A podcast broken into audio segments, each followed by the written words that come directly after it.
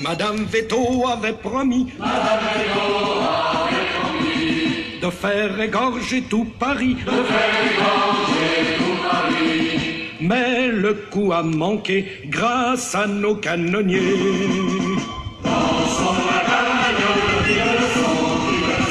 Dansons la son du canon. Monsieur Veto avait promis. Monsieur Veto d'être fidèle à son pays. E aí, tudo bem com vocês? Esse é o podcast Curiando e Historiando e nesse momento falaremos sobre a fase final da Revolução Francesa e a França Napoleônica. Vamos lá?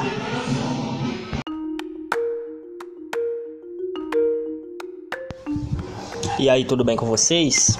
Na primeira parte desse episódio sobre a Revolução Francesa, falamos sobre a primeira fase da Revolução, a fase mais popular e a fase que também foi chamada de período do terror.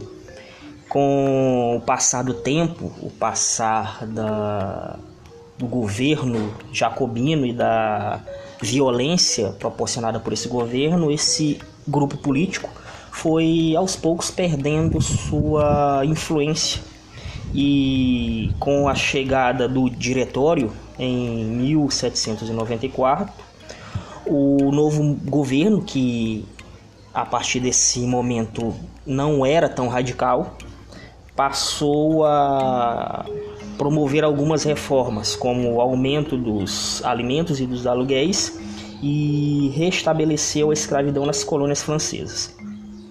Além disso, o diretor estimulou o crescimento da indústria de algodão, da metalurgia e da mineração, intensificando o desenvolvimento do capitalismo francês, ou seja, era um sistema de governo pró-burguesia. Um ano depois, em 1795, esse governo aprovou uma nova constituição que restabeleceu o voto censitário.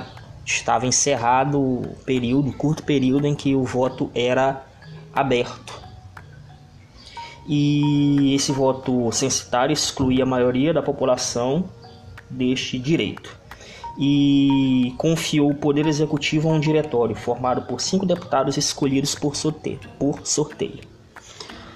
O diretório combateu duramente seus dois principais adversários, os realistas, os monarquistas, empenhados na volta do rei, e os jacobinos apoiados pelos sansculotes, justamente aqueles indivíduos mais radicais do governo anterior. Os monarquistas eram ajudados pela Inglaterra e promoviam levantes para levar ao poder o conde de Artois, irmão de Luís XVI.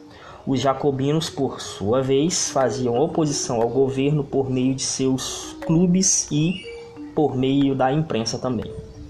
Neste contexto, um jornalista de nome Graco Babeuf encabeçou o um movimento popular, Conspiração dos Iguais, o nome do movimento, que propunha o fim da propriedade privada. Percebam que era uma proposta bem radical. E a distribuição equitativa das riquezas. Naturalmente, os burgueses não gostaram nem um pouco desse tipo de proposta. E o diretório, o governo encabeçado pelos burgueses, reagiu decretando uma lei que condenava à morte todos os que eram favoráveis à reforma agrária ou à volta da monarquia. Babeuf e seu grupo de influenciadores políticos foram presos e executados.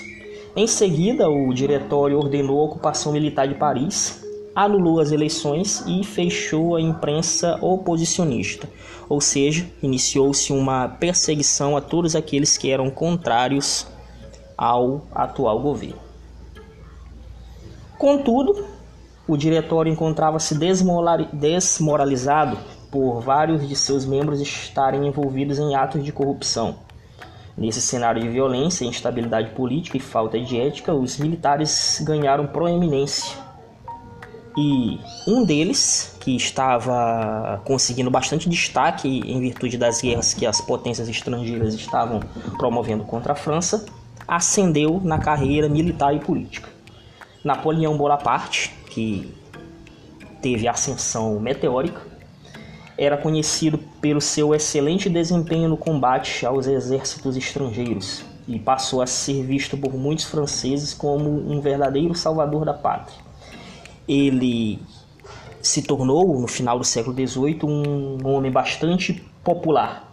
E a população francesa, principalmente os parisienses, acreditavam que ele seria o homem capaz de pôr fim ao descalabro e à desmoralização que a França vivia.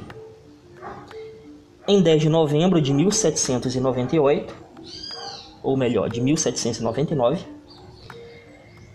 Napoleão Bonaparte desfechou um golpe de Estado e, apoiado por um grupo político-militar, tomou o poder. Naturalmente, Napoleão Bonaparte também contava com o apoio de grandes burgueses que, de certa forma, viam com bons olhos uma ditadura militar.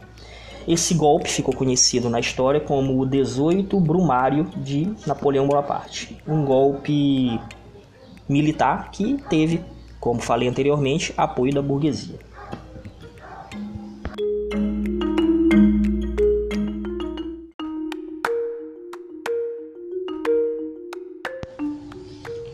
A historiografia entende de maneira geral que o golpe do 18 Brumário de Bonaparte foi o marco de encerramento da Revolução Francesa. Mas é importante ressaltar que essa revolução, que no ano do golpe de Napoleão já completava 10 anos, representou uma série de mudanças e algumas conquistas para a população francesa, como a queda do antigo regime, que foi substituída pela República, e juridicamente os súditos passaram à condição de cidadão, foi criada o elemento da igualdade jurídica, mesmo que de maneira teórica foi um avanço para todo o Ocidente. A sociedade de ordens cedeu lugar à sociedade de classes. As ordens oriundas do período medieval foram superadas pelas classes sociais, pela existência das classes sociais. E as leis que estabeleciam distinções baseadas no nascimento foram eliminadas. O poder da igreja diminuiu e o número de camponeses proprietários de terras aumentou significativamente. Além disso, todas as regras que beneficiavam o capitalismo foram consolidadas na França e o trabalho assalariado se tornou uma regra principalmente na nascente indústria francesa. Consolidava-se assim o capitalismo francês, principalmente com o governo do Diretório e em seguida com as políticas implementadas por Napoleão Bonaparte. E por falar de Napoleão, a subida de Napoleão ao poder representou uma nova guinada na política interna francesa, com a criação de uma nova constituição que criou um órgão chamado consulado, que era vinculado ao poder executivo. E esse consulado era formado por três membros, chamados de cônsules, uma referência ao consulado da República Romana da Antiguidade. O poder de fato, porém, cabia ao primeiro cônsul. Naturalmente, o primeiro cônsul era Napoleão Bonaparte. O mandato do cônsul era de 10 anos. E o governo de Bonaparte usou da violência, coisa comum no período, para reprimir seus adversários fossem eles monarquistas ou republicanos radicais. E visando a estabilidade política, confirmou a, a abolição dos privilégios da nobreza e do clero, concedeu a 3 milhões de camponeses o título de propriedade das terras que haviam obtido por doação ou compra na época da Revolução. Além disso, para reorganizar a economia francesa, em 1800, o governo de Bonaparte criou uma nova moeda chamada franco, moeda que foi adotada até o advento do euro, cerca de 30 anos atrás, ou seja, foi uma moeda que circulou por quase 200 anos. Além disso, Napoleão fundou o Banco da França, por meio do qual controlava a inflação e fazia empréstimos à indústria e ao comércio. Assim, ele buscava incentivar o capitalismo francês. Napoleão construiu estradas e pontes para facilitar o transporte de mercadorias, Tais medidas contribuíram para fortalecer a economia francesa e, além disso, reafirmar o capitalismo francês diante do capitalismo inglês que já estava maduro aquele período. Na área da educação, incentivou a escola primária gratuita e obrigatória, tornou as escolas obrigatórias, criou os ginásios e liceus nas grandes cidades e um centro de formação de professores em Paris. Além disso, promoveu a criação de uma universidade subordinada ao governo, ao Estado, que passou a controlar e coordenar as faculdades destinadas a formar quadros técnicos e políticos, ou seja, o governo se inteirou da formação intelectual dos indivíduos e passou a controlar, a fim de que esses indivíduos fossem favoráveis às medidas bonapartistas a partir de então. Em 1804, o governo promulgou o Código Civil Napoleônico, que serviu de base para vários outros códigos ocidentais, inclusive o Código Civil Brasileiro. Tinha inspiração no direito romano e, dentre outras coisas, esse código estabelecia a igualdade de todos perante a lei, um avanço bastante grande, o direito à propriedade privada, reafirmação do capitalismo, a separação entre a igreja e o Estado. A partir daí, o casamento só seria legítimo se realizado por um juiz, não mais seria aceito, pelo menos do ponto de vista legal, o casamento celebrado nas igrejas. Houve, por outro lado, a proibição dos sindicatos e das greves, e foi criada, foi estabelecido que as firmas poderiam ser sociedades geridas por ações, mais um passo no desenvolvimento do capitalismo francês. E, naturalmente, todo esse código favoreceu, sobretudo, a burguesia. E, refletindo o imaginário da época, o código atribuía à mulher a condição inferior à do marido no que diz respeito à propriedade, ao divórcio e ao adultério. O pai era tutor da esposa e do filho. Para se casar, o filho precisava da licença paterna ainda que tivesse mais de 25 anos. Olha que curioso. As sucessivas vitórias militares e progresso na economia e na diplomacia ofereciam grande popularidade a Bonaparte. Bonaparte chegou a ser uma celebridade, digamos, pop na França do início do século XIX.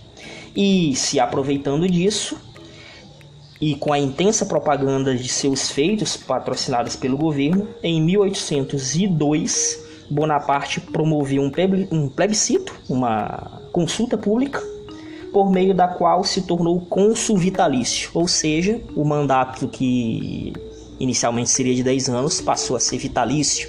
Ele ia ter aquele mandato até a sua morte.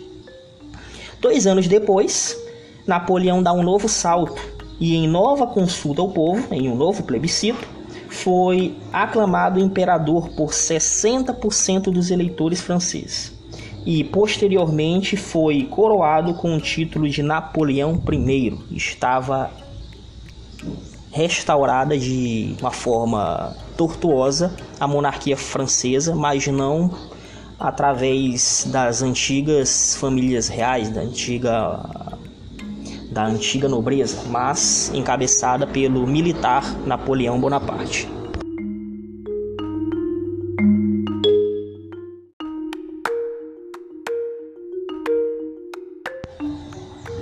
Formado o império, cuja liderança cabia ao imperador Napoleão Bonaparte, a França passou a voltar-se a uma aventura expansionista que tinha como alvo vários países da Europa Ocidental. De um lado, a França, expansionista, e de outro, normalmente ficavam a Inglaterra e alguns dos importantes países absolutistas daquela região.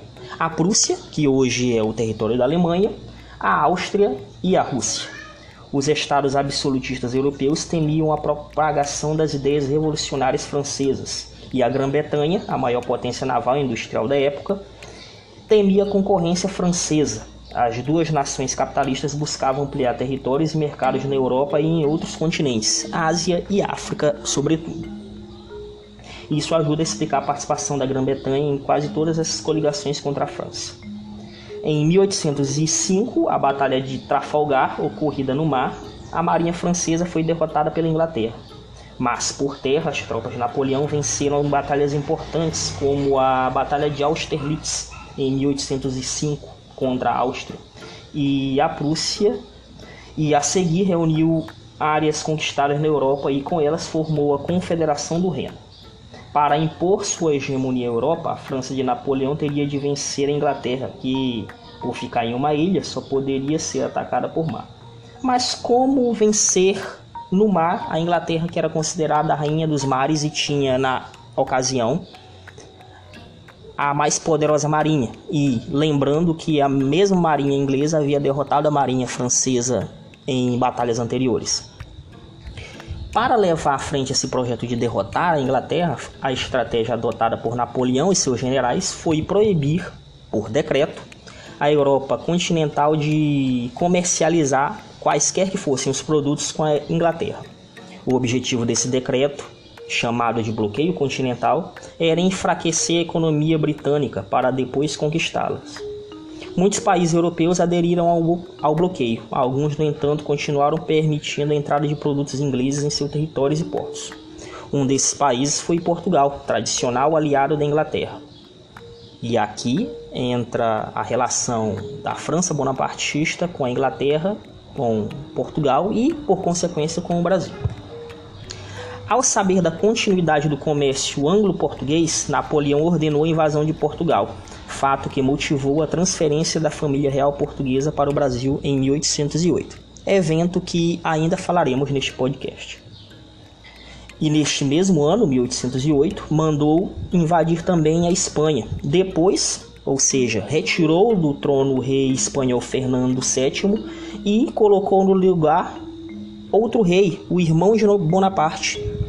E assim a França foi governada a partir de então por outro rei, José Bonaparte.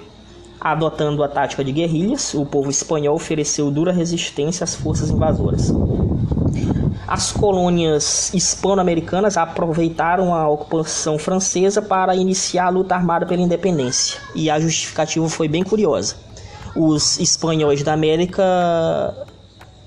pensaram que se estava no trono francês um indivíduo estrangeiro, eles não deveriam mais obedecer ou prestar ou fidelidade ao trono espanhol, uma vez que estava controlado por potência estrangeira. E assim começou o processo de independência dos vários países da América Hispânica. Napoleão, por sua vez, continuou acumulando vitórias ao vencer outra coligação contra a França.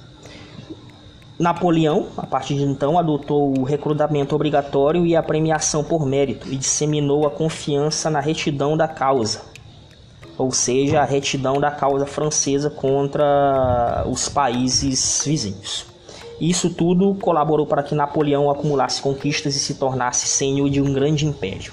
Em 1812, alguns anos depois do início dessa aventura militar, o Império de Napoleão Bonaparte atingiu sua máxima extensão, indo da França, passando ao sul pela Espanha, conquistando territórios na Itália, como o Reino da Itália, o Reino de Nápoles, conquistando a Suíça e a Áustria, chamada Confederação do Reno, conquistando a Áustria e conquistando o reino da Dinamarca e da Suécia.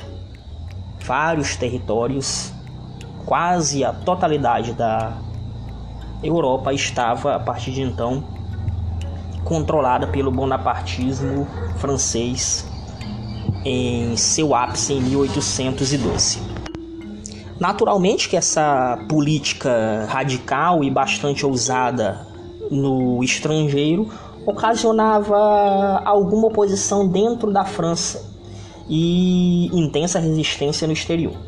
Na França, o governo era criticado pela morte de milhares de soldados franceses, pela censura e pelo uso da educação para a autopromoção do imperador. Naquele período, em cada sala de aula de toda a França havia um grande retrato de Napoleão e os alunos eram obrigados a enaltecer os feitos do imperador.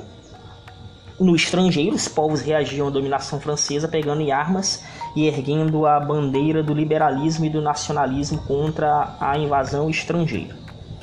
Os estados nacionais do centro e do leste europeu, predominantemente agrários, sofriam prejuízos por não poderem trocar seus gêneros primários por produtos industrializados ingleses.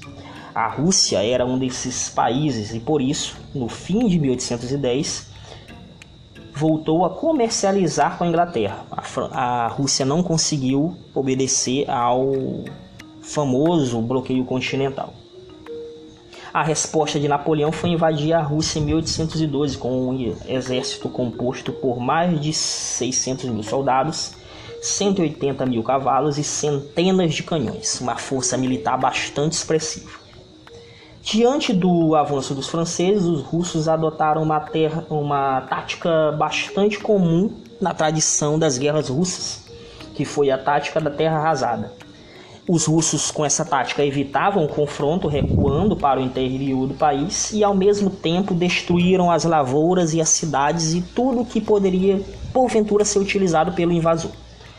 A ideia era bastante simples: destruir para não deixar nada para o invasor, a chamada terra arrasada. Visando conseguir suprimentos, Napoleão rumou com seus homens para o interior da Rússia, indo até Moscou, onde esperava se reabastecer, encontrar alimento e reorganizar a tropa.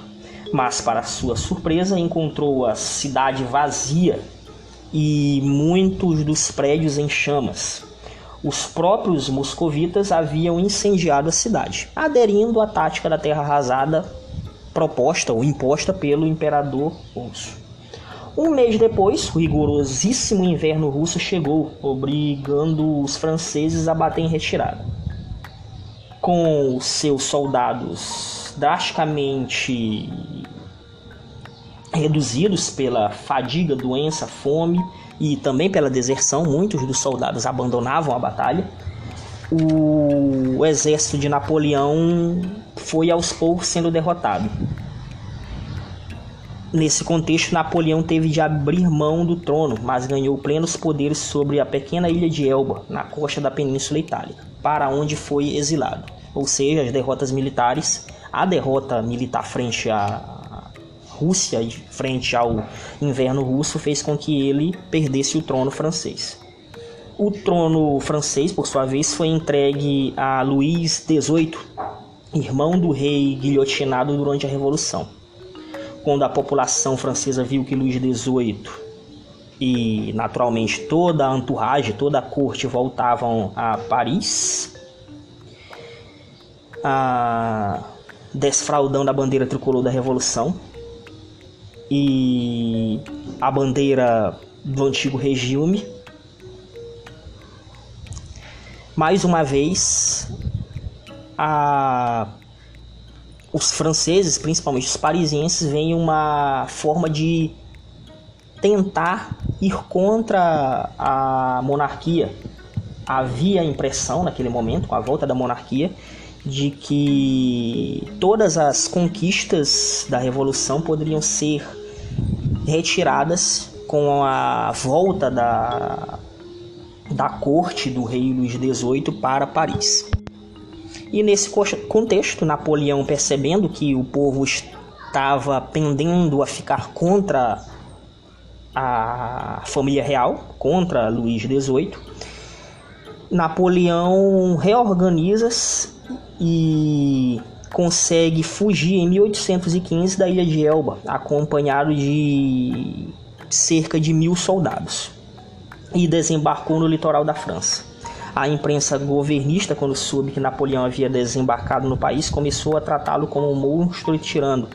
Mas à medida que ele se aproximava de Paris, ia mudando o tratamento até por fim chamar Napoleão de Sua Majestade. As forças enviadas por Luís XVIII para combatê-lo juntaram-se a Napoleão. Napoleão tinha muita popularidade entre os militares. E em 1815 Napoleão retorna, depois de um breve exílio, como herói e reassumiu o trono, obrigando o rei Luís XVIII a fugir. E isso ajuda a explicar a facilidade com que Napoleão, fugindo da ilha de Elba, recuperou o poder. A popularidade dele perante os militares era muito grande. Uma nova coligação, liderada mais uma vez pela Inglaterra, se formou e venceu o exército napoleônico na famosa Batalha de Waterloo, ainda em 1815. Porém, essa foi a última derrota de Napoleão. Bonaparte foi preso e exilado na ilha de Santa Helena, uma minúscula e longínqua ilha sob domínio inglês.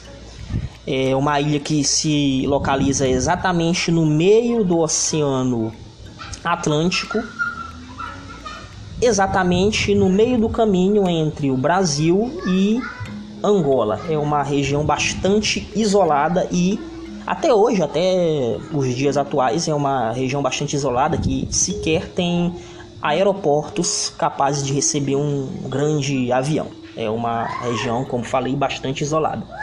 No século XIX, no início do século XIX, era uma região bastante isolada e uma prisão, digamos que de segurança máxima. E foi nessa ilha de Santa Helena, preso pelos britânicos, que Napoleão passou seus últimos dias de vida. E a Europa, após a devassa que Napoleão havia feito no mapa europeu, começou a se reorganizar e os vencedores das guerras napoleônicas, Inglaterra, Áustria, Prússia e Rússia, começaram a traçar um novo mapa da Europa e reuniram-se no Congresso de Viena, que ocorreu no final de 1814 e 1815 para restaurar de alguma forma a velha ordem anterior à Revolução Francesa. Uma das decisões do Congresso de Viena foi a adoção do princípio da legitimidade, que defendia assim legítima volta ao poder das famílias que governavam os estados europeus antes da Revolução Francesa. Assim, as famílias reais destituídas do poder foram recolocadas no trono da França, Espanha, Portugal e vários outros países da Confederação Germânica. Uma figura de destaque nesse congresso, no Congresso de Viena, foi o diplomata francês Charles Talleyrand, que, com sua habilidade, conseguiu restringir as perdas impostas ao seu país pelos vencedores. Apesar disso, a França teve de pagar 700 milhões de francos às grandes potências e teve suas fronteiras drasticamente reduzidas, voltando a ser como antes da Revolução Francesa e anterior também à aventura expansionista de Napoleão.